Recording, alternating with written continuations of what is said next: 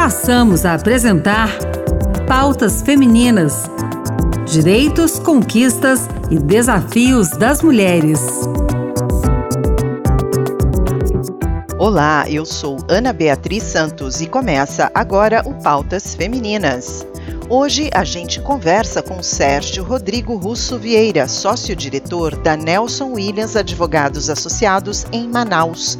Sérgio falou sobre a situação atual daquele decreto que previa escolas especiais para pessoas com deficiência, o que é contrário à luta dos movimentos sociais pela inclusão. Outubro é o mês em que famílias e escolas já se movimentam para as matrículas do próximo ano, e por isso esse tema está no radar de todos aqueles que lutam pela inclusão inclusão. Vamos ouvir o Sérgio Vieira. Hoje, aqui no Pautas Femininas, nós conversamos com o advogado Sérgio Vieira. Doutor Sérgio Vieira, qual é a situação em que se encontra aquela discussão do processo que previa a criação de escolas especiais para pessoas com deficiência?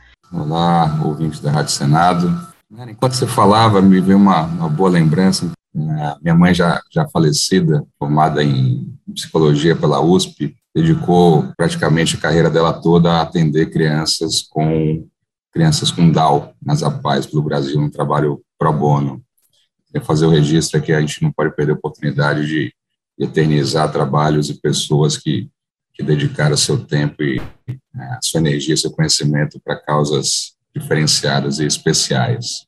E tem uma, uma similaridade com a, com a pauta de hoje, que é o decreto 10.502 de 2020, que foi publicado em setembro do ano passado e estabelecia uma nova política nacional de educação especial, com a sugestão de criação de escolas específicas para alunos com deficiência. E com a, a publicação, com o início da vigência desse decreto-lei, em paralelo, diversas ações aconteceram e estão acontecendo, uma delas é uma ADI, uma ação direta de inconstitucionalidade, número 6590. O que, é uma ADI, para quem está nos ouvindo entenda? O decreto, a grosso modo, criou uma nova lei, o que está sendo dito é que essa lei é inconstitucional. Logo, caso declarado inconstitucional, esse decreto deixa de existir. Em contraponto, se declarado constitucional, ele passa a ter vigência, ser aplicável.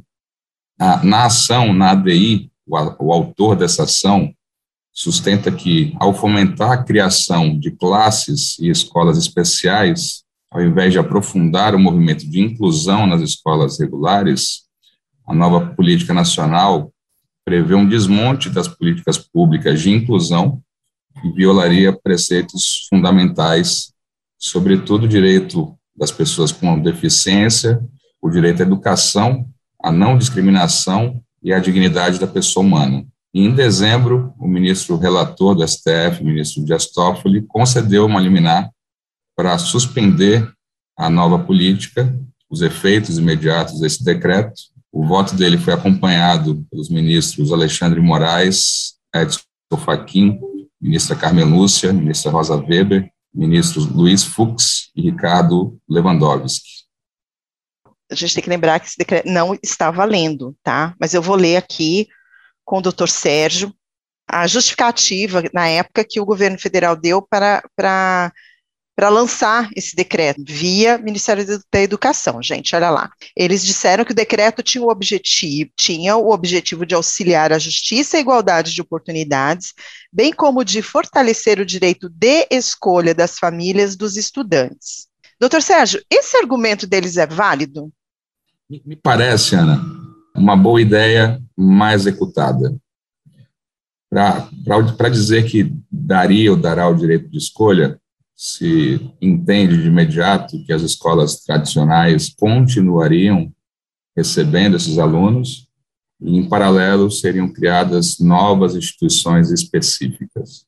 E a discussão gira exatamente em torno disso. As escolas tradicionais precisam se adaptar para receber crianças com características especiais diferenciadas, mas a dúvida que surge é: no início da vigência, caso ocorra desse decreto, se essas escolas continuarão aptas a receber ou se decidirão por não mais, já que serão criadas escolas específicas. Então, havendo a criação de outros estabelecimentos, pode trazer para as escolas atuais, aonde essas crianças, esses jovens estão estudando, essas instituições podem decidir em não mais recebê-los. E aí retira exatamente o poder de decisão dos pais e dos alunos, que ao invés de sortir a, o resultado inicialmente pensado, pode, de fato, criar um abismo entre as crianças tidas como normais e as crianças com alguma necessidade de um atendimento, um tratamento mais próximo. O que os pais podem fazer a respeito do planejamento para o próximo ano escolar, uma vez que outubro é um mês decisivo para o planejamento escolar para as famílias?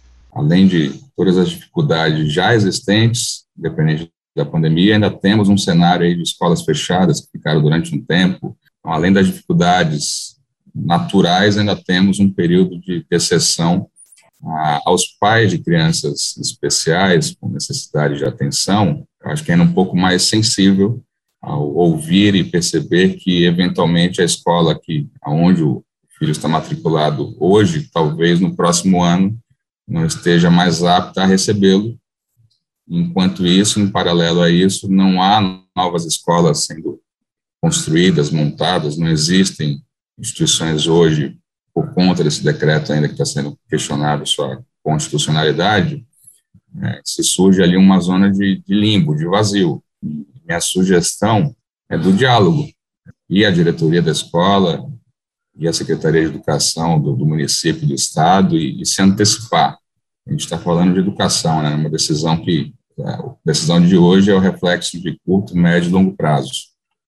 Então, até houve uma fala deselegante aí do, do ministro da Educação, um tempo atrás, aqui no, no, Congresso, durante uma audiência pública e até numa entrevista, falando que né, as crianças com deficiência atrapalhavam a aprendizagem das outras crianças. Essas coisas atingem as, as famílias de uma maneira muito, muito forte, né? É, de que maneira a justiça pode auxiliá-los? Como, como advogado, Ana, eu sou favorável às medidas alternativas de solução de conflitos antes do ingresso no judiciário. Quando se fala num processo, já se pensa numa briga, numa discussão, uma longa duração para a solução do problema, e num assunto que não se pode esperar muito tempo. Minha sugestão é buscar o diálogo com as instituições atuais, onde esses, esses jovens, essas crianças já estão matriculadas, para que se fuja do, do, da decisão, do, da imposição do, do legislativo, por exemplo os pais que estão em dúvida em o que fazer ou não, dependente enquanto o STF decide ou não, que converse com a diretoria da escola, que coloque sua angústia. Eu acredito certamente que o diálogo entre as partes tende a ser o melhor caminho.